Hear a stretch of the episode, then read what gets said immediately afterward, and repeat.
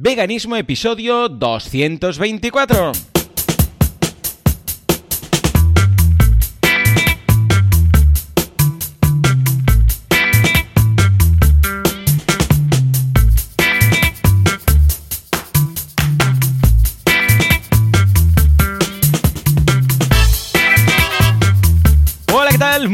A todo el mundo y bienvenidos a Veganismo, el programa, el podcast en el que hablamos de cómo ser vegano sin morir en el intento, sin hacer daño a nadie, sin volverse loco cada vez que alguien dice si nos vamos a morir de raquitismo por falta de vitamina D, B, C, 12, da igual. Seguramente más de alguno de los que estáis escuchando esto habéis pasado por esa inquisición, por ese tercer grado. Pero nada, aquí estamos una semana más ya, episodio 224. Ay mía, empezó esto hace siete años y aquí hemos estado algunas semanas sí, algunas no, porque también tenemos que descansar de vez en cuando. Pero hoy un programa muy interesante por dos cosas. Primero, porque no sé qué ha pasado con Joseph, que no está. No sé qué ha ocurrido. El caso es que habíamos dicho que sí, que sí, que hoy a las 8 todo bien, pero no contesta a WhatsApp, supongo que se habrá quedado sin cobertura. Ya sabéis que estar en un pueblecito perdido por las montañas de Israel, pues no siempre es lo más beneficioso para la fibra óptica, ¿vale? Pero, pero, no voy a estar solo, porque si, como bien sabéis, y estáis en el grupo de Telegram y estáis al tanto, hoy tenemos una invitada, con lo que voy a darle paso porque como no tenemos a Joseph y no, puede explicarnos su semana vegana, pues voy a dar paso ya directamente a nuestra invitada que puede ser súper interesante. Seguro que lo es. Ella es cardióloga y es Janina Cangelosi Alba. Janina, muy buenos días.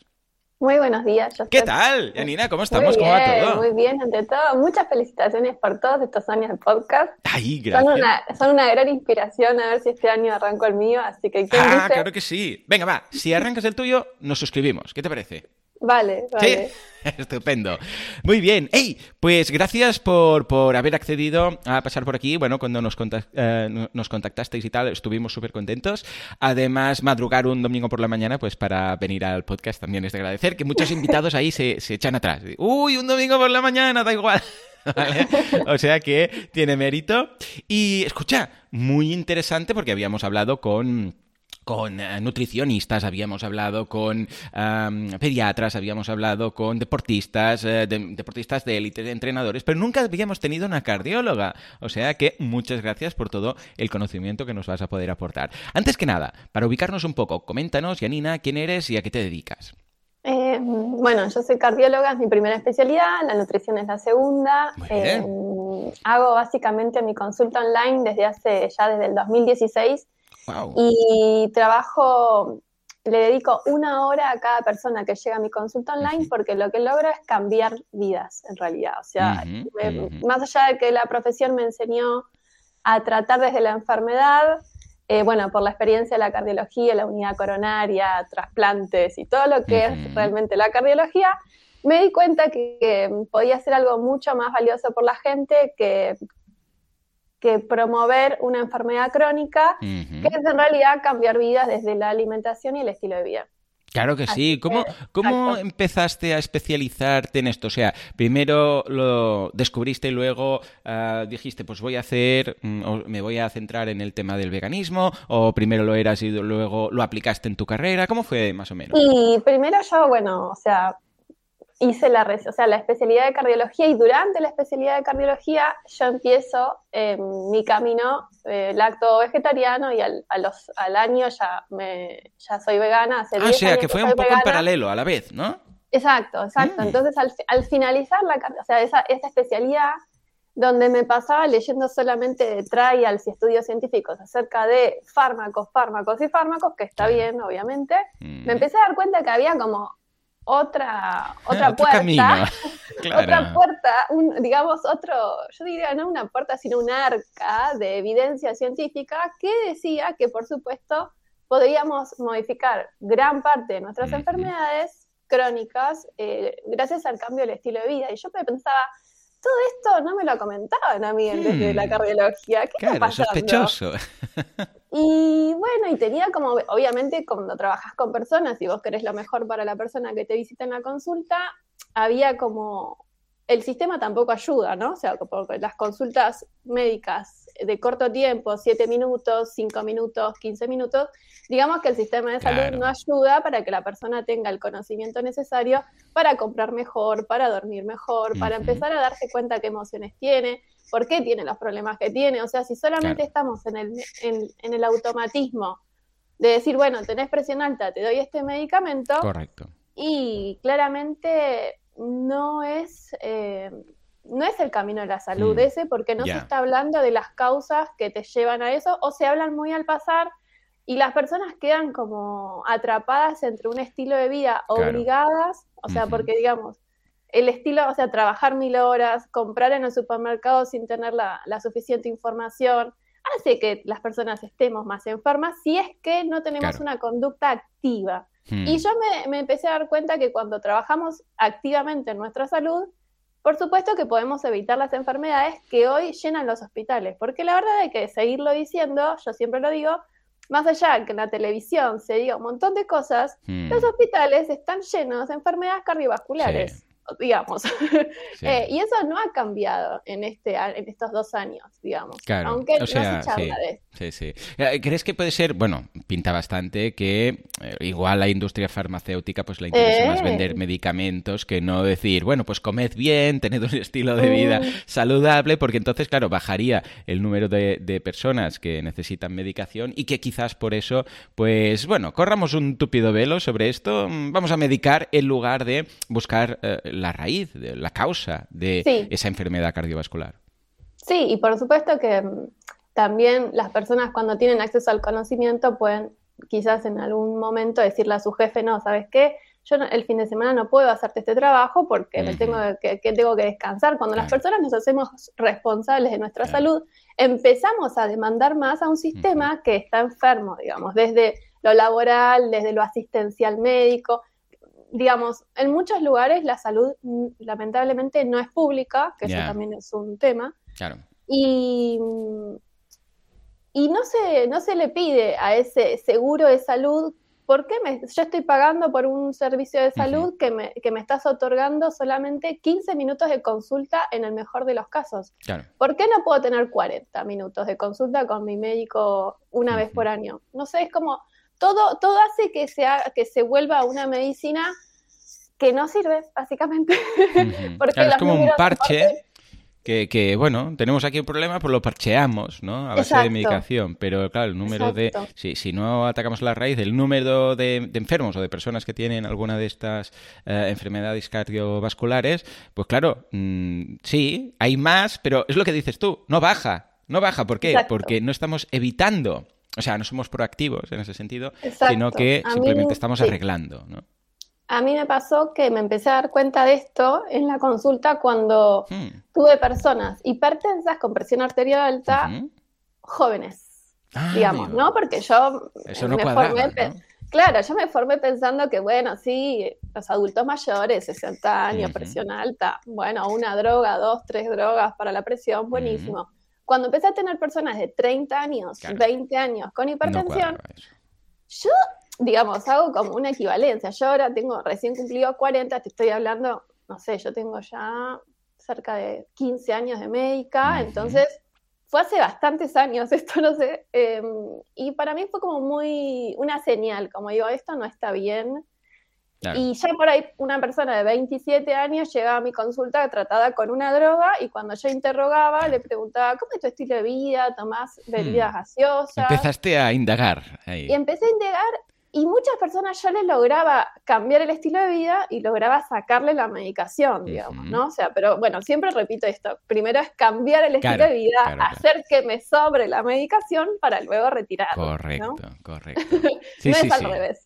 Claro, claro, claro, claro. Bueno, a no ser que haya alguna emergencia muy importante que dices, ostras, que necesito tomarme algo para, para, poder vivir unas semanas, cambiar el estilo y luego quitarlo, ¿no? Pero efectivamente. ¿Has notado dentro de la industria y de tus colegas o gente del sector eh, que hay un poco de reticencia a esto? Es decir, mm, no, no te metas aquí porque, a ver, igual soy muy peliculero, ¿no? Típica confabulación de alguien que dice, oh, esto es un lobby del sector, pero eh, en la vida real, ¿esto lo has notado? Eh, en la vida real desde mis colegas, por supuesto. O sea, digamos, yo Era una persona que estaba en el, o sea, ¿cómo explicarlo? Primero ser mujer en la cardiología Ya, es un tema. ya, de entrada. Primero y te lo tengo que decir así. Qué fuerte, qué triste que hoy en día tengamos que hablar de esto. Madre Sí, segundo, eh, tener una visión eh, personal. Alternativa, porque- lo que te porque faltaba. Estoy leyendo otras cosas, también era una cuestión interesante de tener que asumir, aparte como yo lo practicaba en mí, obviamente que todo lo Claro. que pasaron cualquier vegano en este mundo, lechuguita, te vas a Claro, desaparecer, claro, claro. todo. Entonces yo tenía como- Mujer estudiando cardiología y además vegana. Bueno, tenías todos los números, ¿no? era como el doble de, además, la responsabilidad médica mía, profesional, de decir, no puedo fallar porque estoy con estos colegas que me están dando Claro, duro. claro, claro, claro, claro. Eh, en ese momento entrenaba fuerte, corría 40, 50 kilómetros por semana. Eh, bueno, funcionó todo genial, obviamente estoy acá, yo hablo sobre esto. Y recién este año, como para que demos cuenta lo que se tarda en las guías, que esto es interesante hablar, Hmm. porque parece que las personas se basan en guías, ¿no? Bueno, ahora la guía del American Hearts, recién este año 20 que pasó, 2021, puso en la última, digamos, su resumen anual de las normas que recomiendan, que por supuesto la alimentación basada en vegetales es lo que se recomienda a todas las personas Correcto. que tienen enfermedades cardiovasculares. Claro. Esto lo dice en un 2021, Claro. cuando yo lo estoy, digamos, trabajando Claro. en mi consulta desde hace 10 años. O sea, con esto lo que quiero decir Sí, es que sí, las sí. guías cambian, pero llevan tiempo. Hmm. Y hay evidencia desde hace, no sé, 50, 60 años, y nosotros vamos para atrás. Hay algún paper que ya habla de los beneficios de la alimentación basada en vegetales, en, ya sea en Estados Unidos, en Europa. Eh, ya hay bueno, tenemos al doctor. Greger que está, vamos, Exacto. desde los inicios eh, diciendo esto, esto es muy Exacto. importante, miradlo en su libro de Cómo no morir, ¿no? Ah, también Sí, cuenta la sí, historia de su abuela, que estaba prácticamente ah, moribunda y de repente solamente por el cambio a una dieta vegana o basada en plantas en ese caso, ¿no? Pues Ujú. de repente, vamos, se recuperó y le, le cambió tanto la vida a él como nieto de una abuela que parecía que se iba a morir, pues que de repente fue, madre mía, esto, aquí hay algo que se tiene que indagar, ¿no? Claro, y tú lo mismo, llevas aquí 15 años diciendo esto y ahora resulta que la gente empieza a decir, ¿crees que hay, tú que tienes perspectiva de hace 15 años de esto, ¿crees que realmente hay un, algún un poco de punto de inflexión, un poco de cambio o no? ¿O realmente es algo puntual? Porque mira, Sí. se habla del veganismo. Hmm. No, no, hay, hay, yo creo que estamos evolucionando y para mí, más allá que hay un caudal de, de, de conocimiento científico que está cada vez más robusto Claro. y que hace que ya Claro. nadie pase, nadie puede ignorarnos en Mm. realidad, porque cuando hay tanto volumen científico, somos más hablando de esto y las personas realmente cuando se sienten mejor también lo, lo quieren, ¿no? Claro. Porque digamos, yo no he conocido a ninguna persona en mi consulta que le encante tomar fármacos y sin embargo... Y sin embargo, la única respuesta cuando golpean al consultorio es una, es una prescripción más. Entonces, eh, cuando uno tiene como esa solución como profesional a decir, bueno, che, mira, podemos cambiar la vida, paso a paso empezamos eh, a incluir más vegetales eh, y la persona se siente mejor, empieza a tener un estilo de vida más saludable y sobre todo un bienestar, que esa palabra bienestar a veces, cuando hablo de salud parece como algo muy lejano y cuando hablo de bienestar es como que lo llevamos al cuerpo y es sentirnos bien, es sentirnos bien. Es muy simple, pero en esta vida a veces no es tan sencillo de lograr. Y, y hoy se habla más, y hoy ya Claro. eh, hay muchos profesionales que, o, o muchas universidades que están teniendo la especialidad de nutrición basada en vegetales. Ujú. Eh, yo, yo estoy un poco formada entre Argentina, eh, Alemania, ahora, ahora vivo en Berlín. Ujú. Entonces, digamos, Berlín es como la cuna también del Claro, veganismo ahí y hay muchas opciones. Mm.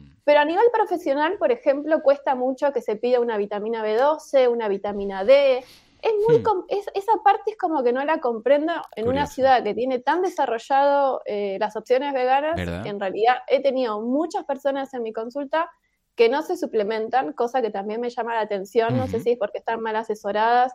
Eh, entonces digo, más allá que se habla mucho y está en efervescencia el Claro. tema, está buenísimo que seamos cada vez más los profesionales que podamos acompañar, ya sea un embarazo vegano, eh, un estilo Claro. de vida vegano, Eh, sobre todo para hacer con, con conocimiento, y acá siempre a mí me gusta decir algo, que nosotros aprendimos a comer habitualmente las comidas típicas entre españolas, italianas, argentinas, la carne, Ujú. fiambres y tal, Siempre. Eh, y parece que, hay que aprender a comer vegano, pero yo igual quiero decir que hay que aprender a comer. En general, ¿no?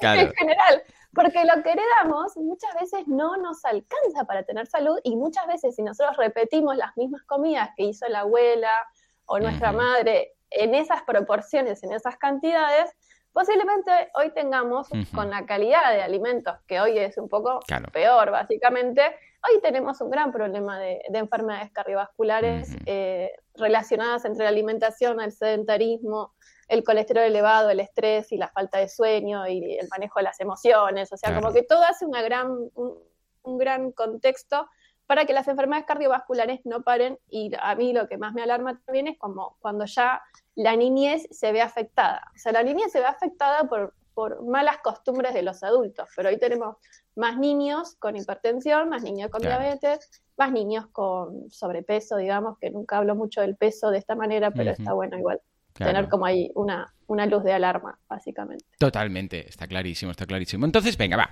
vamos a entrar en, harina. Ah, ¿Cuáles serían los principales beneficios de una dieta basada en plantas? Ya no entramos en veganismo, pero vamos, porque aquí básicamente, bueno, ya sabemos todos que hay la parte ética, hay la parte de medio ambiente, ¿no? Incluso a nivel, mira, ahora que hablábamos de, de este cambio de la sociedad, yo incluso creo que hay una parte de, saturación en la, sanidad pública, en los países que hay sanidad pública, que igual también, y, económicamente un coste, que igual también ha hecho que las autoridades y los gobiernos hayan dicho, escucha, a ver si nos quitamos pues unas cuantas personas de las que no haría falta que estuvieran saturando nuestros espacios públicos de salud a base de una dieta buena y quitamos, ¿no? Toda gente de aquí. Pues bueno, aparte de todo esto, nos vamos a centrar en temas salud, ¿vale? Eh, dejamos de momento, aparcamos el tema ético, que es el que defendemos, por supuesto, y luego el tema medioambiental, ¿no? Pero a nivel de salud, ¿cuáles son los beneficios de una dieta basada en plantas, de una dieta vegana en este caso?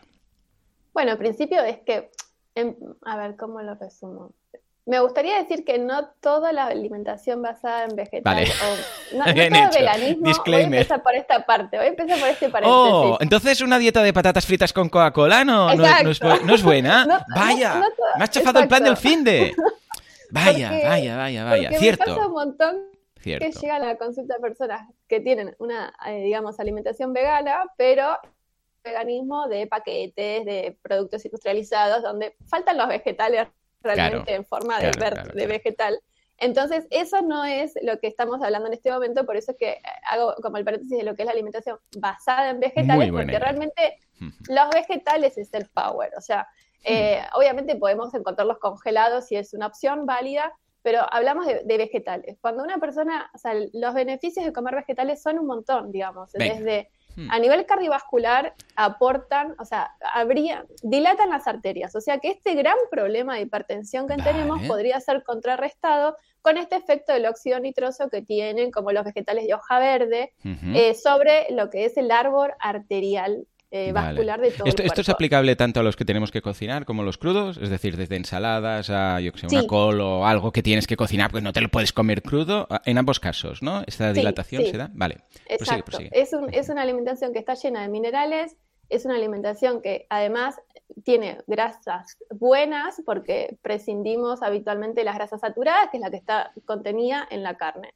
¿sí? O sea, la grasa saturada viene en los productos animales y no hay grasas saturadas del mismo tipo entre vegetales y animales. Por supuesto que el coco es una grasa saturada y que hay que ponerlo entre comillas, pero eh, digamos que habitualmente los alimentos vegetales tienen grasas que son poliinsaturadas y monoinsaturadas, que eso hace que tiene una, es una mejor calidad de grasa y que es una grasa que no produce aumento de colesterol, claramente porque los productos vegetales no tienen colesterol, y además tienen un, un perfil antiinflamatorio, que nosotros sabemos que estas enfermedades crónicas que se cronifican, hay un, hay un estado de inflamatorio basal que mm. produce un montón de desarreglos a nivel del intestino, a nivel de la flora, de la microbiota, y eso tiene un impacto a nivel molecular y estas como sustancias inflamatorias pueden en el, a través de los años generar varias enfermedades, no solo una, ahora mm. estamos centrados en lo que es cardiovascular, pero digamos que mm, puede generar cáncer, puede generar estados eh, autoinmunitarios.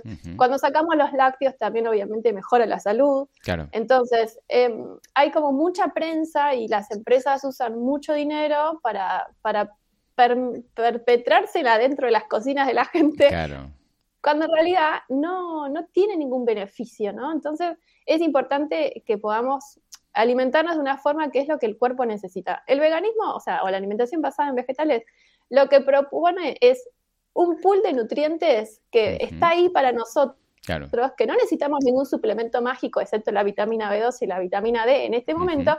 Pero a no ser que, vivamos en un país muy soleado, que entonces igual la D la podemos obviar. Exacto, sí, sería genial. Yo desde acá, desde. Claro, en Berlín, lo, tienes difícil, lo tienes difícil. Sí, sí. Nosotros en invierno tenemos que suplementarnos. En verano aquí en España, pues en verano no, pero en, invierno hay una bajona durante los meses de invierno que sí, que sí, que cuando me hago la, el análisis anual, eh, si es en invierno me dicen suplementos, si es en verano me dices, vas bien, vas bien, ¿no? Perdona, sigue, sigue. Exacto. No, y básicamente es eso, es como mejor, es mejorar la expectativa de vida y no solo la expectativa de vivir más años, vivirlos mejor. Porque de nada sirve tener, o sea, hoy ya sabemos que la tecnología médica alarga y prolonga la vida. Eso ya es un hecho y, lo, y hay, que agradecerlo.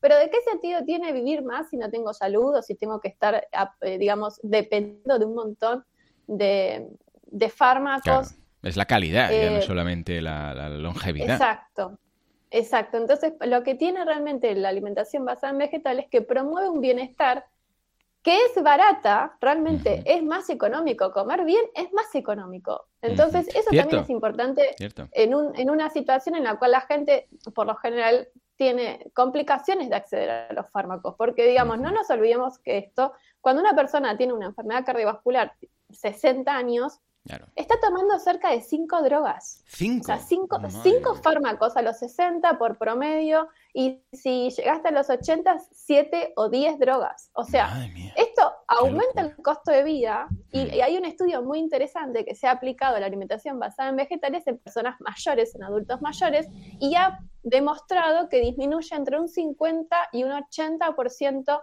el requerimiento de fármacos. Y además que cualquier fármaco siempre tiene contraindicación. O sea, un fármaco no, afecta solamente eso y ya está. Y dices, mira, solo te va a mejorar esto, sino que seguro que hay algún efecto colateral. Que no digo que sea muy importante, evidentemente tiene que ser inferior a, la enfermedad como tal, ¿no? Pero cualquier cosa que nos tomamos puede afectar en otra cosa. Entonces imagínate un combo de 10. Sí, exacto, exacto. No nos damos cuenta. Por ahí cuando digamos, si las personas que están escuchando esto naturalizamos que por ahí, no sé, mi hermano tiene hipertensión y tiene menos de 40 años, o el primo, el tío. Sí, todos tenemos casos de estos. Digo, no, no, no, no lo naturalicemos tanto, como, ah, no, bueno, igual es normal, porque total, ya se toma una pastillita todos los días, porque a los 40 te tomas una pastilla, a los, en 5 mm, años te tomas dos, eh, después en cada 5 años le vas sumando una droga. Obviamente las empresas lo que hacen es algo también valioso que ponen muchas drogas diferentes en un mismo comprimido, entonces te da la sensación que solo tomas Que te tomes menos, ¿no? Claro, claro, claro. es un combo brutal. Claro, en realidad estamos sumando algunos pequeños efectos adversos que se pueden dar, digamos, y también es de destacar que cuando tomamos más fármacos baja la adherencia al tratamiento. Es decir, yo puedo hmm. tomar quizás alegremente un fármaco, ponele, pero, pero ya no me gusta tomar cinco. ¿No? Eso es algo lógico. Claro, Hasta uno o dos puedo, pero. Sí, entonces, como profesional de este lado, es interesante, ya, ya sea, o sea, yo soy vegana, entonces también para mí es como lo hago con mucha pasión. A mí transmitir esto se me hace fácil porque lo llevo aplicando hace 10 años. O sea que yo ya tengo muchas respuestas resueltas. Que también entiendo que a, una, a un profesional que no lleva este estilo de vida se le hace muy complicado y por eso se dice que es muy extremista. Es muy extremista ser vegano. ¿Cómo, vas a, ¿Cómo vas a lograrlo? Y yo les digo, ¿qué profesional se los dice a eso? ¿Una ¿Un profesional que lo está adaptando a su vida o una persona que lo lee con el mejor de los casos que lo lea y que no puede llevarlo a su vida? ¿Por qué? Porque para mí extremista es verse el quirófano a una persona con el pecho abierto de par en par, con, con puntos de alambre en su esternón porque tuvo que ir a una cirugía de tres vasos. O sea, digo, extremo es otra cosa. Yo he estado en ese momento recuperando pacientes postquirúrgicos y, y la verdad es que en ese momento me sentía muy, muy valioso mi, mi labor y, le entiendo que está bueno que exista, pero hoy me siento mucho más eh, conforme con lo que estoy haciendo porque hoy estoy evitando que las personas lleguen a ese estado. Claro. Eh, claro. De eso se trata, de eso se trata. Exacto. Entonces, vale, visto el panorama, imaginémonos a alguien que tiene alguna afección a nivel cardiovascular, ¿no? Y, ya sabemos que se pudiera haber evitado, evidentemente, pues eh, con una dieta basada en plantas, ¿no? A partir de aquí, si alguien ya tiene, yo qué sé, pues algún tipo de afección, ¿cuáles son los que una dieta basada en plantas podría mejorar? Ah, o todas, es decir, imaginémonos que alguien tiene colesterol y tiene pues obstruido, uh, pues obstruidas las, arterias, ¿no? Por ejemplo. Esto eh, este colesterol a base de una dieta vegana, porque hay de todo, ¿eh? tú empiezas a buscar en internet y algunos te dicen que sí, algunos que no, ¿puede eh, desobstruirse, puede limpiarse cual tubería o no? O lo que está ahí, esto está ahí y lo que haremos es no empeorarlo, porque hay mucha literatura en ambos sentidos. Mm. Sí, hay, digamos, hay una fábrica enorme de papers, y eso es verdad, y cuando uno lee la evidencia científica es cada vez más complicado darnos cuenta claro eh, qué riguroso fue el estudio, por eso lo importante no es leer el abstract, sino leer la metodología. Claro, claro, claro, claro. Que no muchos lo eh, leen, muchos se quedan con el titular, ¿no? Entonces, bueno, esto es importante decirlo y además, eh, digamos, si quieres investigar esto, eh, hay una línea de investigación que es la del doctor Ornish, que es muy conocida, que él hizo un estudio, o sea, yo mm. siempre hablo de estudios porque no hablo de mi experiencia personal, porque, bueno, me, interesa eh, Tener los datos, Como el doctor Greger, que es, venga, vamos a ponerlo en Una mujer de ciencia. Correcto. Em, entonces, eh, Ornish lo que ya hizo fue eh, poner a dos, dos, grupos, unos con alimentación basada en vegetales y cambio del estilo de vida, y otro grupo con el tratamiento estándar habitual, estatina, aspirina, bueno, lo que sea en esa época, y los sometió a ambos grupos a, un, a cinco años y a estudio de angiografía, es decir, se vieron las coronarias por dentro y se vio que las personas que estaban en el cambio del estilo de vida y nutrición basada en vegetales realmente disminuyeron su placa de ateroma, mientras que los que mm. tomaban las estatinas simplemente permanecieron igual o ah. aumentó la obstrucción al cabo de cinco años. O sea, este estudio y los que siguieron ya dan nota de esto y hay casos, por supuesto, en mi vida personal, de que las personas mejoran su, estado clínico, su dolor de pecho.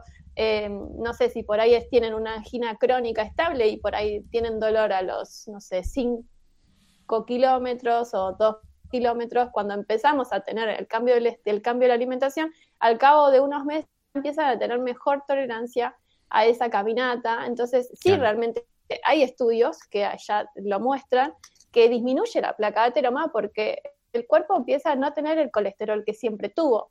O sea, cuando yo bajo los niveles de colesterol, cuando bajo ese estado inflamatorio, también baja la posibilidad de obstrucción coronaria, digamos. Y cuando hablamos de, enfermedad cardiovascular, yo siempre digo que la diabetes está incluida. Hmm.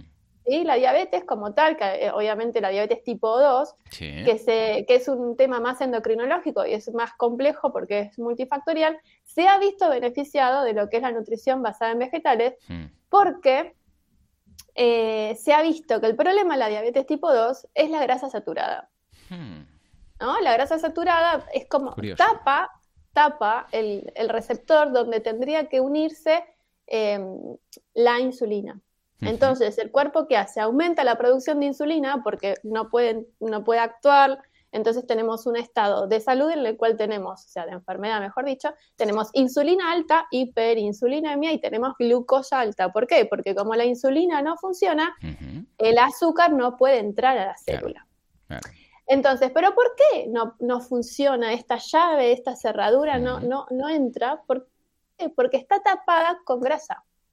Entonces, a todas las dietas, esto es interesante, todas las dietas que se promocionan, que son, eh, digamos, bajan carbohidratos, esto es un desastre, que aumentan, son bajan carbohidratos y aumentan la cantidad de grasa por día, esto lo que produce es, más allá que por ahí se ve un descenso de peso inicial y la gente... Estamos hablando de las típicas Atkins o mm, que se puso de moda, el señor este francés, ¿no? Pero, digamos, exacto, pero ninguna de esas dietas ha mejorado la salud cardiovascular. Entonces, ¿de qué me sirve eh, bajar de peso si me voy a morir de las mismas enfermedades que se muere un... Vas a morir delgado, ¿no? Exacto, como, ah, bueno, esto es como algo interesante, que cómo es la presión social sobre el peso que hace que por ahí elijamos un, tipo de alimentación que no me favorezca, pero me veo más delgado, ¿no? Entonces acá estamos como que la balanza no es todo en la salud y, es mejor un cambio paulatino, eh, constante, que estos cambios mágicos eh, que, dan realmente mayor complicación de salud a largo plazo. Totalmente, Por lo tanto, la diabetes también, la diabetes tipo 2 también es una enfermedad que se mm. puede hasta tratar y revertir con una alimentación basada en vegetales. Curioso, ¿eh? Porque ¿quién hubiera pensado eh, que se podría relacionar ambas? Bueno, eh, este, en este caso la, diabetes como, mm, claro, lo que dices tú es algo más que quizás se piensa para tema endocrino y tal y no para temas cardiovasculares, ¿no? ¿Cuáles serían las afecciones más típicas? Tú que haces estas, mm, estas sesiones, ¿no? De una hora ah, con tus pacientes. ¿Cuáles serían, hoy en día, ¿eh? Hablo, ah, las afecciones más típicas actualmente? ¿Y mm, qué mejora se puede esperar a base de cambiar, de virar a una dieta basada en plantas? Lo que más te llega a la consulta. Y, a mí me llega mucho a las personas hipertensas, diabetes, eh, tipo 2 sobre todo. Eh, bueno, mucho lo que es eh, hipertensión y relacionado al embarazo, que también es como algo muy especial.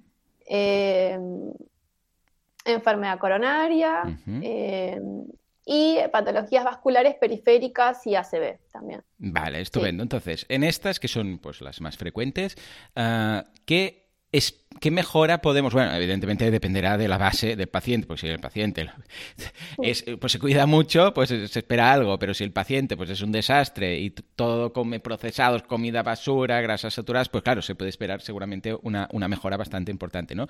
Pero ¿qué, qué mejoras se pueden esperar en un caso habitual? Primero, digamos, lo, más lo primero que la persona nota, por lo cual continúa, es, este estado de bienestar. Se sienten más livianas y sienten una energía que no tenían. ¿no? O sea, digamos, en un estado que ya vienen enfermos crónicos, que sientan ese plus de energía es algo muy importante independientemente de la edad y, sienten, mucha más saciedad.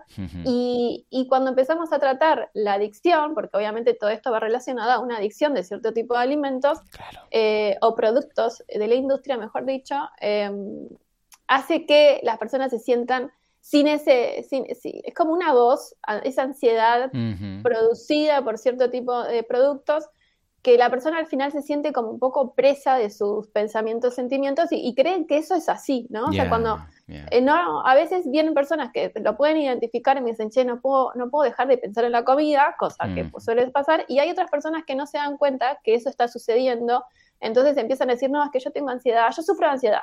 Cuando a mí la persona me dice, yo sufro de ansiedad en la consulta, ahí yo me pongo para la, alarma y digo... ellos mismos se han autodefinido y se han hecho el diagnóstico, se han autodiagnosticado, ¿no?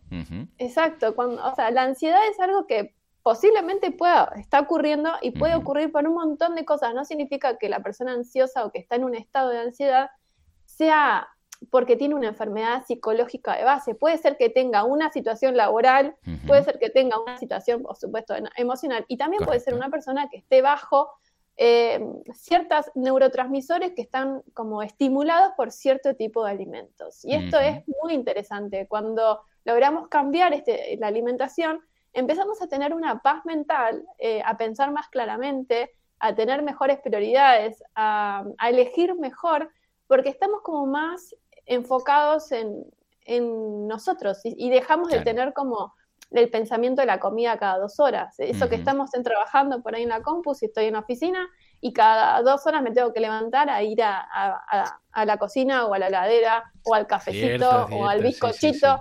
Digo, ahí está pasando algo. Entonces, eh, y, pasa mucho esto con la ansiedad. La gente se, mm. lo, se lo se pone la etiqueta. Sí. Sí, sí, se autodiagnostia. Eh, se, auto, eh, es un autodiagnosis y, y, bueno, y suerte que no se automedican ya directamente. Algunos quizás sí, ¿no? Pero ellos ya deciden esto es lo que tengo y, ya está, ¿no? Sí. Ellos mismos. Sí. Eh, eso para mí es lo más interesante porque son los cambios sutiles, sobre todo el estado de ánimo para mí es muy importante. Se dona más energía, más en, un estado anímico pues más de buen humor.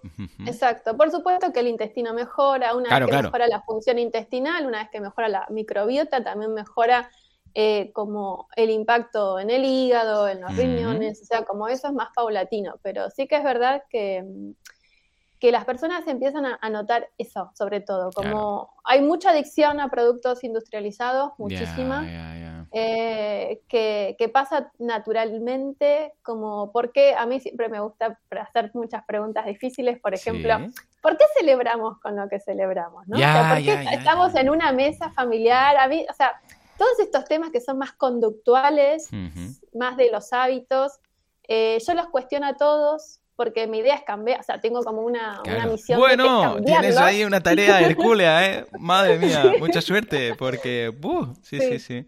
Y, como he compartido, o sea, siempre pasa lo mismo, ¿no? Como tantos años en, mi camino y de compartir mesas en las cuales no todos obviamente comíamos lo mismo, siempre reivindico el, el poder de, darle más prioridad al vínculo y no a, a la comida. O sea, yo puedo estar sentada compartiendo cualquier tipo de alimento con, porque remarco el vínculo, lo afectivo. Sí. eso, para mí es lo más importante. Entonces, desde ese lado construyo una mesa amorosa donde obviamente yo como vegano y se lo comparto a todas las personas, yo nunca llevo un tupper individual para mí sola, nunca, nunca lo hice. Eh, y así he conquistado muchos, muchos paladares. Es decir, que cuando traes la eh, comida, traes, pero para todos. ¿Te refieres a eso, no? y ahí conquistando por el estómago.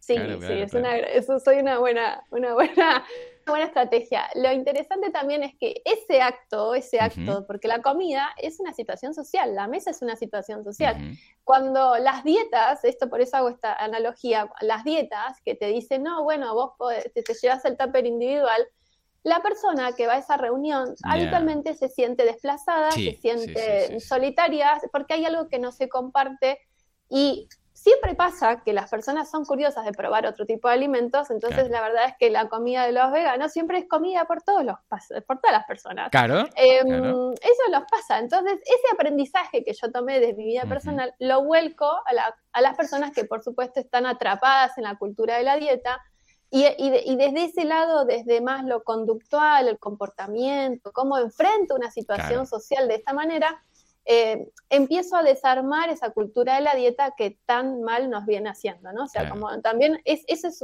eso es algo fuerte que yo trato en mi consulta también, o sea, cómo hacer, cómo vivir sin una dieta más, cómo vivir sin una dieta más, basta de dietas. Sí, porque no nos lo ponen fácil a nivel cultural. Exacto, exacto. Es muy terrible. Y, y, a mí el veganismo me dio muchas herramientas en ese sentido, ¿no? Como, como yo aprendí a comportarme.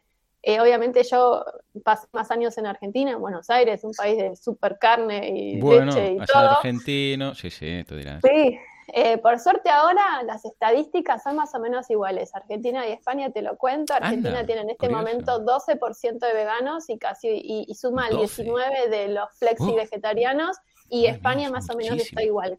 Es muchísimo. Yo recuerdo los primeros episodios del podcast que hablábamos de un 2, 3, 4%. sí, las últimas, los últimos números dan más o menos parecidos entre Argentina y España. y eso es lo interesante es, que también es esa fuerza de consumo, ¿no? Porque ¿qué tiene el veganismo además para mí como algo a destacar? La fuerza de consumo. Somos un montón de personas diciendo, che, yo no quiero comer más huevo, no quiero comer más carne, no quiero comer más derivados. Y la industria responde responde a veces con alimentos que están buenos y a veces responde con productos que no dan, no. las recomendaría. Pero eso hace que es, es, una gran lección de la fuerza de consumo. Si, si, muchas personas estamos pidiéndole a la industria que cambie, va a cambiar. Pero si vamos en automático y seguimos poniendo en el chango lo que está ahí preparado para que se venda, y ahí estamos perdiendo. Entonces también a mí me, parece que es como, como un, una, una situación entre político social interesante, que es la que muestra el veganismo, que es al final cómo cambiamos el consumo, ¿no? O sea, porque lo cambiamos desde la acción, desde decir, no, eso no me lo llevo, no lo voy a comprar. te voy a escribir un mail, ¿por qué le estás poniendo esto a este producto cuando, no sé, ¿entendés? O sea, ¿por qué poner lo que... Sí, otra historia. Exacto. Entonces, eso también para mí es interesante y me alegra, o sea, que hoy tengamos más productos, que hoy me sienten un café, me pongan, me puedan hacer un café con una bebida vegetal. eh, es muy, es muy importante y espero todavía en el que no cobren el adicional. Claro, claro. Pero bueno. bueno, algo es algo. Al menos está ahí. Al menos está.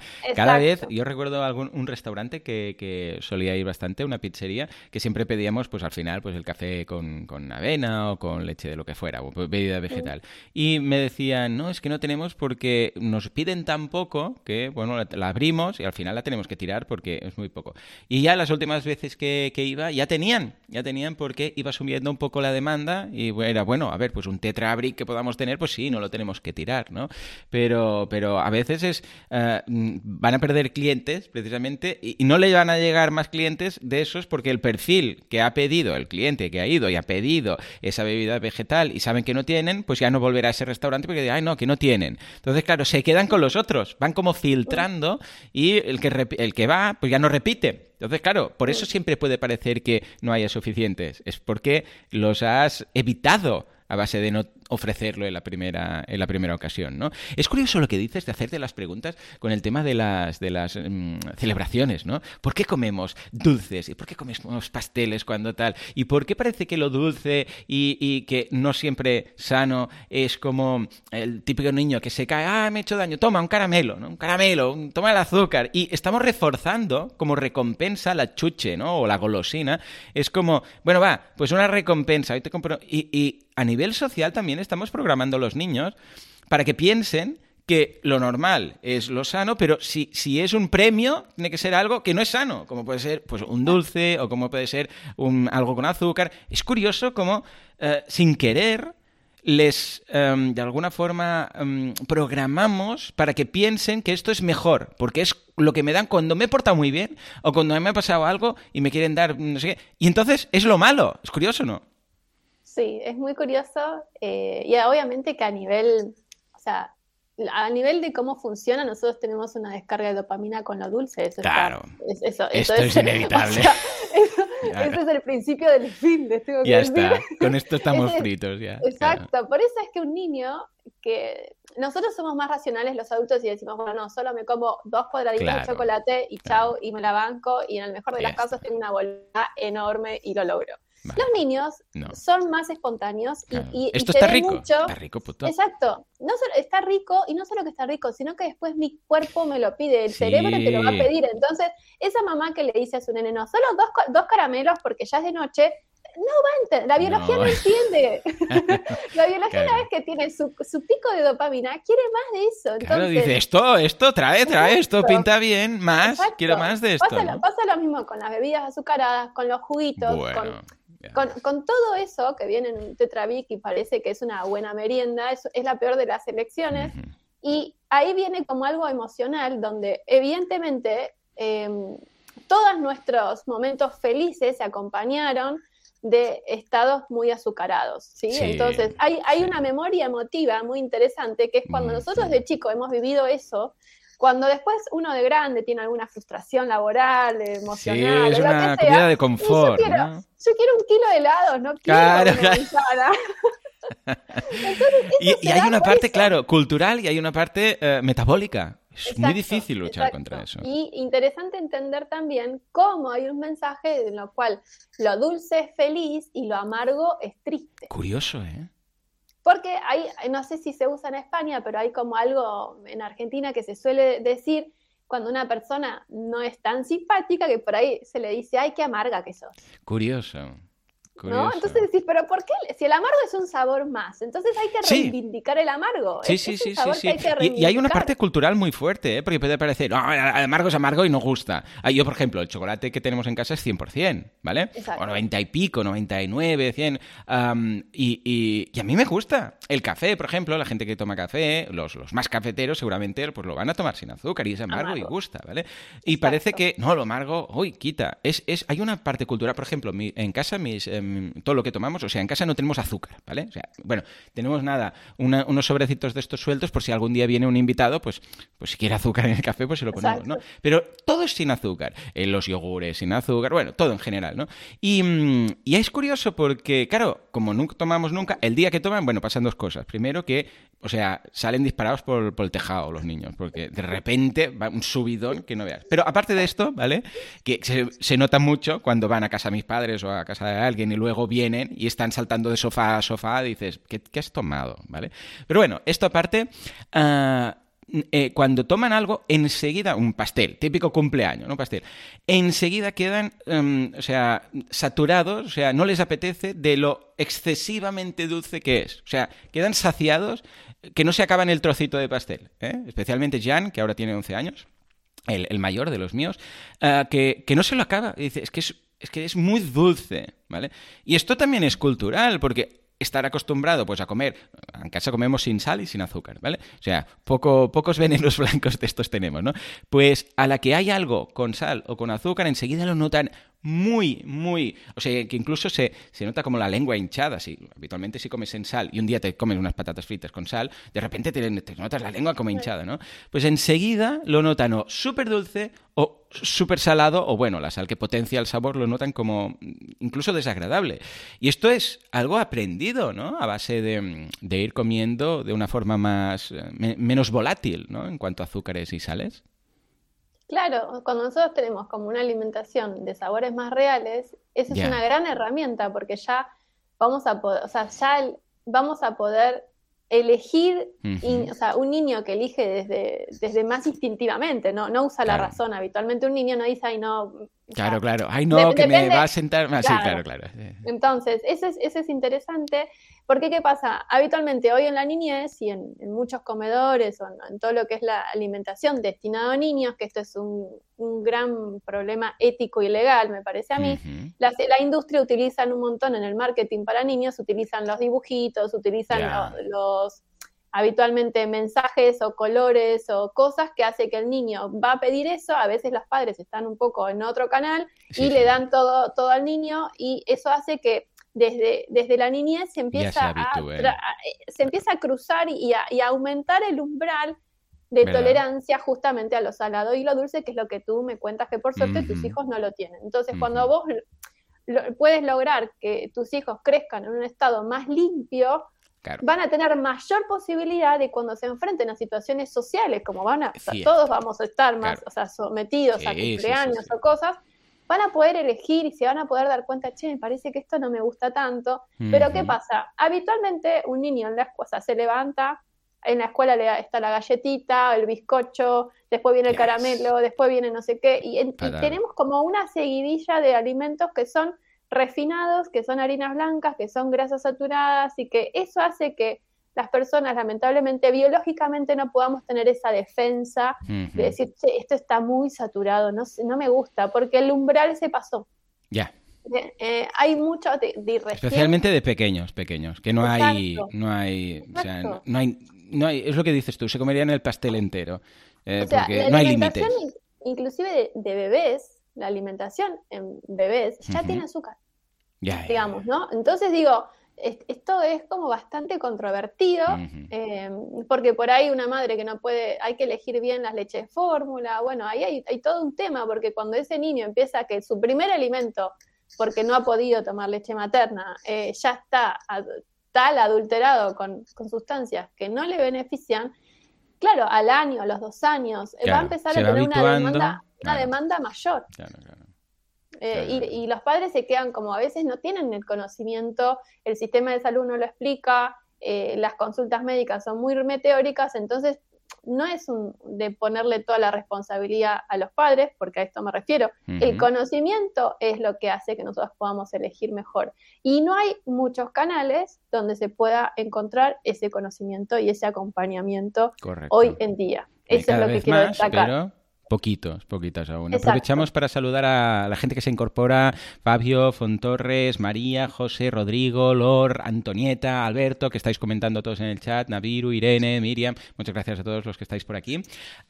claro, es curioso lo que comentas porque es muy difícil luchar contra esto, incluso eh, a veces pues mis hijos están tomando un yogur, ¿no? Y, sin azúcar, y mi madre dice, ay, pero uh, azúcar, pobres. O sea, pobres, es como Ay, pobres, pero. O unas chuches, ¿no? Unas golosinas. Ay, pero déjales probar las Pobrecito. A ver, si mis hijos están felices con el yogur sin azúcar, o en lugar de comer, pues unas chucherías, yo qué sé, pues, mm, fruta deshidratada, ¿vale? Por decir algo, que es un equivalente sano a la chuchería, ¿vale?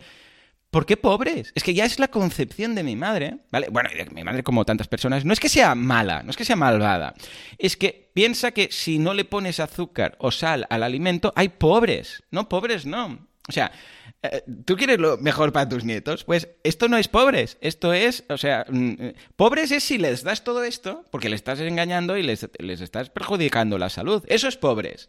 ¿Vale? Entonces, claro, esto no, porque claro, los quiero un montón, no, es desde un punto de vista eh, malvado, es desde un punto de vista de la concepción y lo que ha aprendido natural, social, de, hombre, regálales, mm, un, regalo es, pues, unas chuches, un regalo es un pastel, un regalo es todo eso que es mm, perjudicial para la salud. Ese es el regalo. Pero no es por maldad, es, por, por, lo que hay, por lo que ha vivido. Yo siento que posiblemente, no sé la edad que tiene tu mamá, pero posiblemente esto se relaciona con que cuando ella era niña. Claro, ahí está. No, no había tanta facilidad de encontrar este tipo de alimentos o de productos industrializados. Entonces se generó como ese estado idílico de que, de que la, o sea, por, cuando yo tengo una gaseosa en un cumpleaños, eso me hace sentir que no soy pobre. ¿Por qué? Porque cuando yo era pequeño quizás no tenía el acceso, mis padres no me lo pudieron dar, lo deseaba y ahí por ahí iba a... estoy hablando de, nuestros abuelos de hace muchos años, ¿no? Entonces, ¿por qué hoy sentimos que tener una gaseosa color negro es algo que, me hace bien o es algo que, que, incorpora un estado festivo en lugar de una limonada, un jugo de frutas natural o lo que sea? Porque posiblemente en la década donde nació todo esto, eh, había escasez para adquirirlo. Con los años, obviamente, ahora lo tenemos tan corriente, hoy tenemos un kiosco cada 100 metros, hoy, hoy tenemos como otro tipo de vida, pero en la mente, en, la mente de nuestros mayores, hay una escasez de este tipo de cosas. Por eso ellos sienten que pueden premiar con este tipo de, productos. No, no, es algo muy emocional. Sí, sí, sí. Está arraigado en su cultura emocional de pequeños y era como el, regalo. Es como el día que ves unos macarrones con queso y salchichas eh, cortadas y dices, oh, esto es lo que hacía mi mamá. Qué feliz que era. Yo no tenía hipotecas, no tenía historias, no sé qué. Y de repente es esa comfort food que dices, no sé por qué, me sienta bien. Y ojo, que puede ser que te siente bien. O sea, que, que tú realmente tú, genera algo en tu cuerpo, unas endorfinas o algo que digas, qué bien. Entonces relaciones una comida que es perjudicial para la salud como algo positivo, ¿no? Y luchar contra eso es complejo. José por aquí nos dice, lo de las leches de fórmula y demás alimentos de bebés es una vergüenza. Yo cuando tuve a mi hijo era muy complicado coger algo que no fuera basura. Me explotaba la cabeza pensar cómo dejan que vender algo tan supuestamente para bebés y que sea tan realmente malo.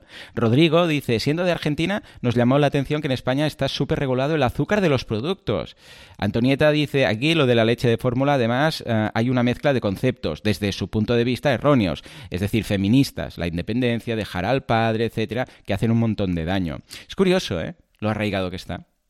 Sí, sí, la verdad que sí es, muy interesante, como que son patrones... Tenemos que luchar contra, vamos. sí, y, y, yo siento que cuando tenemos un... O sea, el Estado, un Estado ausente o que es, permisivo para la, la, industria, hace que al final eh, vaya en perjuicio de la salud de sus ciudadanos, que aumente el costo anual, eh, como que digo, eh, ese costo de salud anual lo pagamos los mismos, los mismos, la misma población, entonces lo que digo es, eh, todo sale del bolsillo de las personas, tanto para pagar un producto que no beneficia como después para pagar el, gasto de salud pública. Correcto. Digamos. Tanto si lo compras para ti como si lo pagas en impuestos. Y si después tengo que comprar los fármacos, también sale del mismo bolsillo. Entonces digo, ¿por qué no sería como mucho algo digo la palabra inteligente y no me gusta decir ya, ya, ya te entiendo. porque es un poco soberbia por momentos. Lo que digo es que, que el conocimiento nos va a permitir como consumidores realmente hacernos cargo de nuestra economía, de nuestra salud,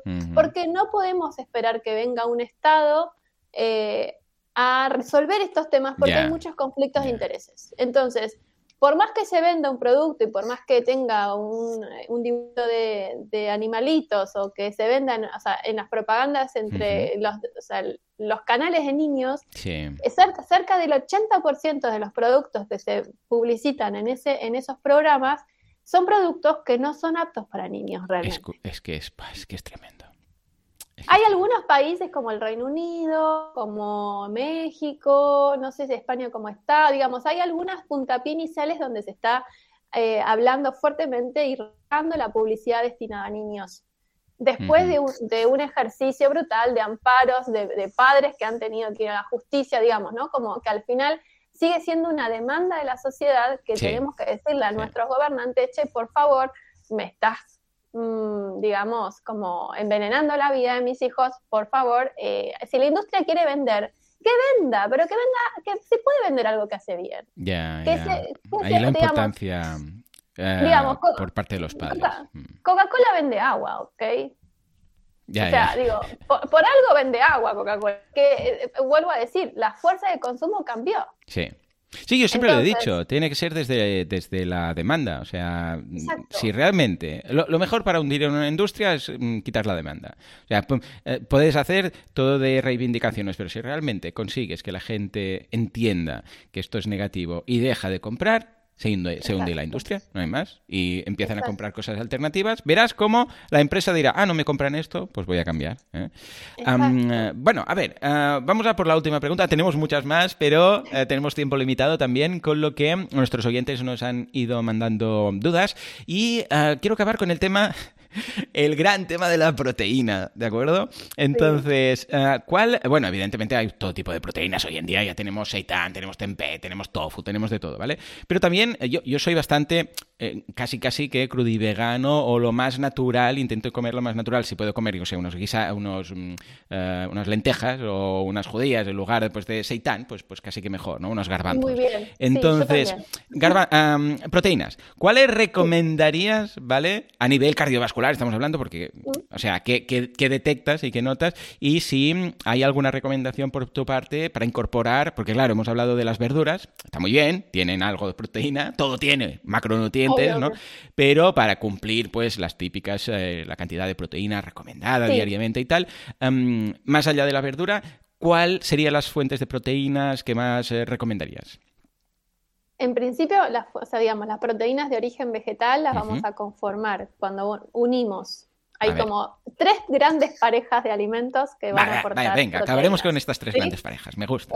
cereales más legumbres. Vale. El típico arroz con lentejas, ¿no? Sí, que puede ser juntos en la misma comida o puede ser a lo largo de las 24 horas. Entonces, si yo, por ejemplo, desayuno con avena, después viene la legumbre, ya ahí ya estoy hecho y puedo simplemente en la cena hacer solo vegetales entre crudos, cocidos, como quieran. Entonces, como tener, tener este diagrama mental me ayuda eh, a elegir mejor las comidas del día y si un día no, no, tuve como la excelencia en el plato, el otro día siempre puedo compensar porque tengo 24 horas. 24 o 36, no, son, no, es todo tan así, ¿no? Eh, y después la segunda pareja de, hmm. de, este proteínas es eh, legumbres más frutos secos. Vale. Ah, o sea, podemos sustituir el cereal por eh, fruto seco. Mm, o, sumar o sumarlo a la merienda, bueno, ahí.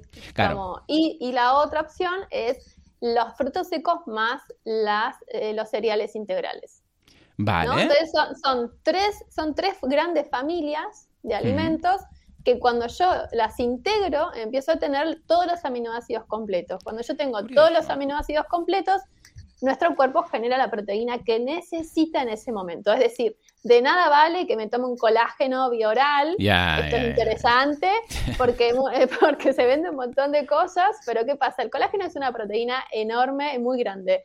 Cuando pasa el intestino se reparte en todos los aminoácidos que tiene. Correcto. Y adentro, y adentro de nuestro cuerpo, vaya a saber qué proteína va a armar. Claro.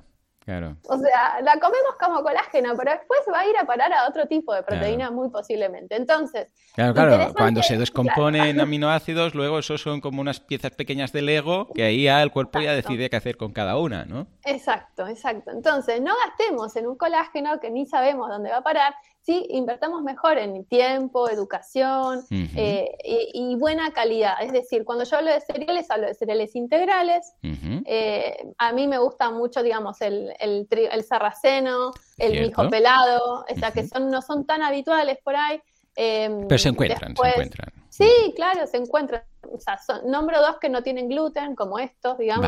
podemos tener el, trigo espelta, el camut, bueno, ahí viene el arroz y un montón. Eh, no hablo mucho de la quinoa, eh, hmm. obviamente la quinoa está ahí presente, es, muy interesante, pero hay un tema con la quinoa que es lo que se habla de soberanía alimentaria, entonces la quinoa es un producto que es del altiplano de Latinoamérica, hmm. entre el norte de Argentina, Bolivia, Perú y tal, y a lo que está pasando en este momento es cuando se exporta la quinoa y que se vende acá en Europa, eh, la propia población que la cultiva no tiene acceso a pagarla porque tiene una cotización en dólares o en euros. Entonces, bueno, hay un tema ahí social que, se engloba dentro de la palabra que es soberanía alimentaria, que es que habitualmente los pueblos que la cultivan no pueden acceder a ello, entonces tiene que comer una harina blanca que es mucho más pobre en nutrientes. Curioso, ¿eh? Así que, bueno, son temas. Yo cuando estoy en Europa no consumo quinoa eh, porque tengo como ese respeto. Lo desconocía, ¿eh? Pues mira, toma nota, toma nota. Eh, sí, es un tema, es un tema muy interesante lo que sucede en los jugadores, ¿no? Entonces, saber un, eso nos ayuda también a, ayudar un poco más, eh, no sé, como algo Quizás me toca porque estoy ahí, no sé. Sí, sí, sí, Pues es curioso estos combos que dices, estas parejas, ¿no? Porque quizás la más conocida sí que es el cereal con legumbre, ¿vale? Pero que desconocía, pues que, escucha, si en un momento dado, por ejemplo, tengo un hijo que es ah, alérgico a muchos, muchas legumbres, ¿vale? Pues se puede cambiar, pues, o si tienen alergia, que sé, son celíacos y no pueden comer arroz, ¿no? Por ejemplo, ahí digo, nada del trigo, ¿no? Pues, ah, claro, puedes combinar legumbre con frutos secos, ¿no? Ah, y ahí entiendo que entraría pues un poco todo, ¿no? Desde, desde almendras, o sea, nueces, todo el tipo de frutos secos, ¿no? O incluso lo que dices, frutos secos más cereales integrales, que está también es interesante, porque aquí ya no entran ni las legumbres, fijémonos. O sea, estamos hablando de frutos secos igual es, eh, digamos que, por ejemplo, hay productos de las legumbres como por ahí el tofu, que es semi procesado y que por ahí muchas personas que tengan intolerancia a las legumbres más en forma de poroto o más cuando yo la cocino en casa, cuando uso el tofu, que ya viene con un microproceso, eh, se hace mucho más digestible, ¿no? Entonces a veces esa intolerancia a las legumbres requiere mayor horas de remojo, requiere un fermentado, requiere quizás que esté, tenga este mínimo de proceso el tempe, por ejemplo, que ya está fermentado. Correcto. Entonces, eh, se me hace a mí bastante complicado en un medio así tan abierto a decir que una persona eh, que elige un camino basado en vegetales puede prescindir de las legumbres, realmente. Claro. Claro, eh, No, no, normal, cada caso. Estamos hablando de consejos o pautas generales, pero vamos, por supuesto que vale la pena analizar cada caso y, el metabolismo de cada uno y las alergias de cada uno, por supuesto, ¿no?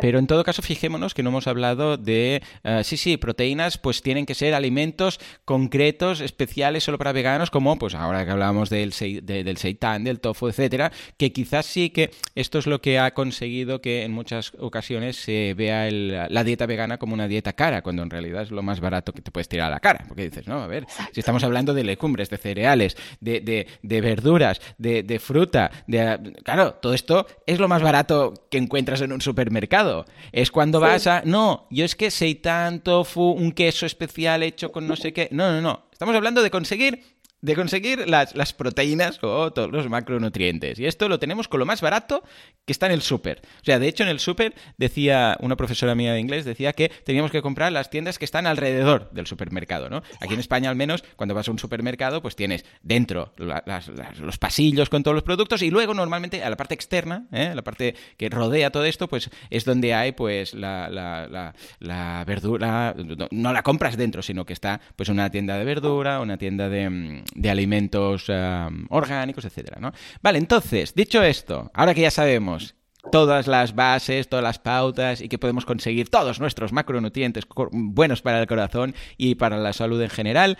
Ah, si alguien tiene dudas, por favor, vamos a finalizar este, este episodio del podcast preguntando cómo, uh, dónde podemos encontrarte, página web, redes sociales y si ofreces algún tema online para esas personas que puedan tener dudas más concretas, más específicas de su caso o de sus familiares o hijos, etcétera.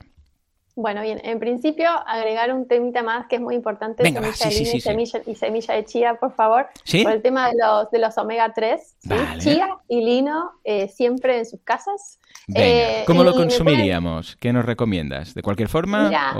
En principio, si se remoja, se puede consumir este, remojada, con leche de avena o bueno, con bebida de avena, lo dejas ahí, ¿no? Que haga un poco de...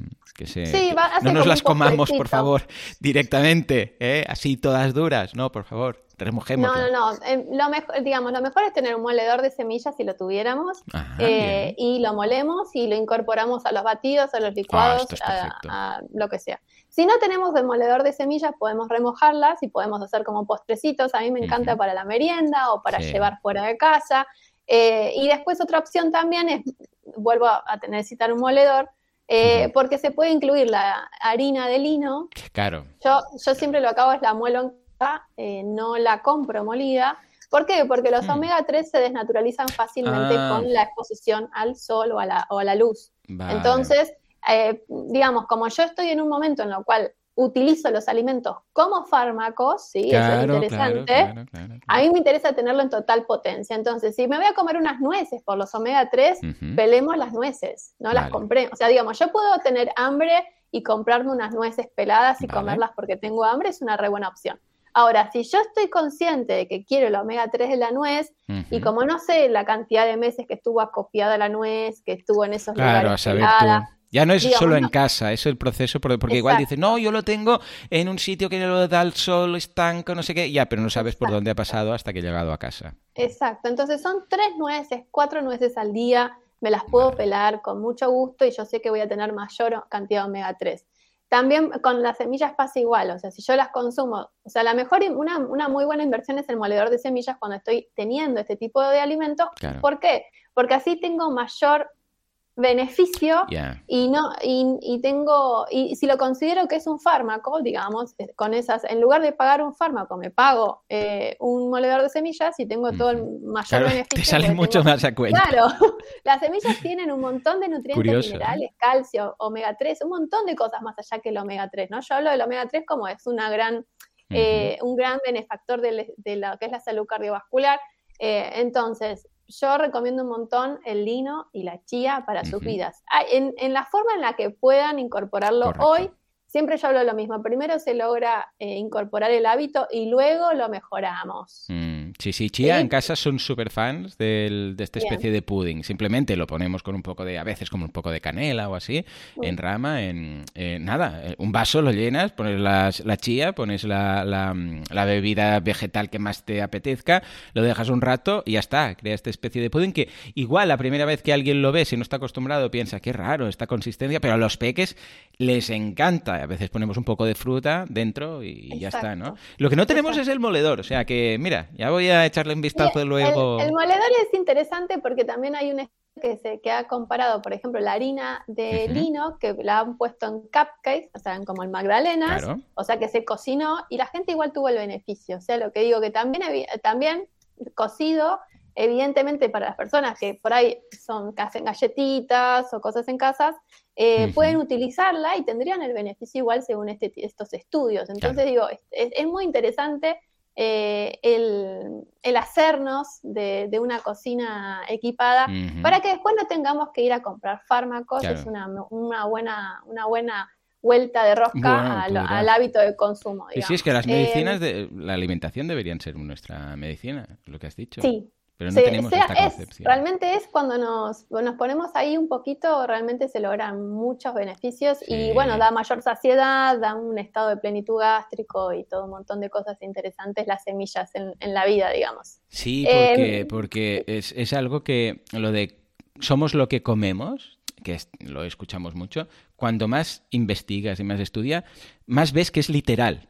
Que, que más literal es, es que, es que efectivamente, es que somos lo que comemos y lo notas, ¿eh? Porque a veces cambias, porque yo siempre como muy sano, ¿no? Pero a veces tengo que viajar y cuando estás, eh, pues mira, viajando, pues vas donde vas, ¿no?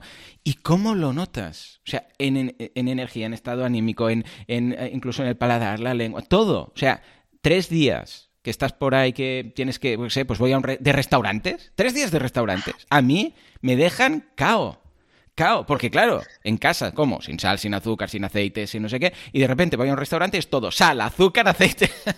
Entonces, claro, en tres días, una bajona que llego a casa con unas ganas de hacerme una verdura cocida, que dices, por Dios, y a veces que vamos toda la familia por ahí y cuando llegamos, para no tener que cocinar y todo, pues vamos, pues a casa a los padres, ¿no? Y ya les envío un mensaje, verdura, por favor, verdura. es, esencial, lo que te acostumbras, lo que te acostumbras. Sí, sí, sí. Pues venga, vamos a tomar nota de la chía y del lino, ¿de acuerdo? Ambos interesantes eh, como fuente de omega 3, ¿vale? ¿Hay alguna de las dos que tenga algo aparte del tema del omega 3? Por si alguien se lo pregunta. Sí, calcio, calcio tienen también, muy interesante. ¿Ambas también? ¿O hay alguna que...? Mm? La chía tiene más calcio, la chía tiene más calcio. Igual, digamos, si es la semilla por excelencia de calcio, es la amapola. Ah, o sea, amapola. Vale, y, pues bueno, el sésamo, amapola, sésamo, chía, son, son, es esa triada. Si nosotros quisiéramos hacernos un plus de calcio, eh, podríamos eh, estar hablando de esas. La almendra viene un poquito ahí cerquita, un poquito ahí. Más, ¿Y el lino sería? Y, el lino, y el lino también tiene minerales, tiene un poquito más de hierro. Eh, yo las incluyo a todas, digamos. y a veces lo que pasa con los alimentos es que no siempre tengo ganas de comer el mismo. Entonces, si yo, si yo sé que tengo chi, así que tengo omegas en tres o cuatro semillas, eh, bueno, eh, puedo, puedo mm. alternar según el día, mi ánimo, mis ganas, mm. cómo voy a, suplementarme ese, ese nutriente que yo no necesito diariamente. Entonces, yo necesito el nutriente diariamente no quiere decir que necesite la chía todos los días. Un día puedo usar, claro, un día puedo usar nueces, otro día puedo usar chía, y así voy variando, pero el nutriente siempre está. Sí, sí, sí, sí, sí, correcto. Es curioso, ¿eh? porque muchas veces el cuerpo eh, te pide algo porque, no por el alimento, sino por algo que tiene el alimento. ¿no? Es, igual necesita algo en concreto que, que, yo qué sé, pues igual alguien, no sé, pues, em, por ejemplo, beber algo, ¿no? Beber una bebida azucarada. Igual el, el, el, cuerpo pide eso porque es lo que tú conoces, pero con una fruta también saciarías esa petición que te hace el cuerpo. Pero tú dices, el cuerpo me pide una, una fanta o unos sé qué, una bebida azucarada. No, no, el cuerpo te pide igual fructosa. O el, cuerpo te pide... Lo que pasa es que tú sabes que esto lo tienes aquí y sabes que el cuerpo dice, bueno, pues ya me sirve esto. Pero igual si tomaras una fruta, se te pasaría esa sensación, ¿no? Muy interesante. Vale, entonces, ah, bueno, y consejo de lo que has dicho, que yo en casa también lo hago, todo tema batidos, o el tema batidos para los niños, es cualquier cosa que quieras que se tomen, semillas, esto, lo otro, da igual, lo que sea, no sé qué nutrición, todo, ¿eh? En un batido, espinacas, ¿vale? En un batido pasa desapercibido y los niños pueden elegir las frutas que le ponen, pues, es, sí o no, es mano de santo un batido porque le pones lo que quieras. Y los niños, clac, clac, clac, clac, se lo beben, que parece eso, vamos. O sea que muy, muy recomendable. ¿Mm? Total, Vale, entonces, venga, va, para quien tenga dudas, página web, eh, redes sociales, ¿dónde te podemos encontrar? a mí me encuentran en todos lados como tucardiologavegana.com, mi Instagram es igual, tu cardióloga vegana, o sea que si ponen tu cardióloga vegana me van a encontrar, es mi nombre fácil, y me define muy bien. Este, así que bueno, yo hago siempre consultas de una hora, atiendo online. Eh, así que me encanta, uno de los beneficios de la consulta online, siempre lo charlo, es que estoy al lado de tu cocina. Y, eso a mí me. Claro. a ver qué tienes. Abre, abre, las, abre los armarios, ¿no? A ver qué tenemos. Sí, las personas me dicen. o sea, aparte que yo soy. O sea, en 60 minutos pregunto un montón de cosas que es mucho más de lo normal habitualmente. Claro. Y, y si estuviera en mi consulta con física, tendría un montón de preguntas sin responder y quedarían pendientes para el próximo encuentro porque, ay, no lo sé, doctora, me lo olvidé, ay, no. Entonces, cuando yo lo hago desde la consulta online, que eso lo aprendí ya desde el 2016, yo te digo, ay, pero te podés levantar y darme la dosis del medicamento que estás tomando. Claro, o, claro, claro, o, por ejemplo, yo siempre pregunto, ¿cuáles son ese producto industrializado que más te gusta? Ay, bueno, tal producto. Bueno, a ver, tráemelo que lo vamos a leer la Vamos a mirar.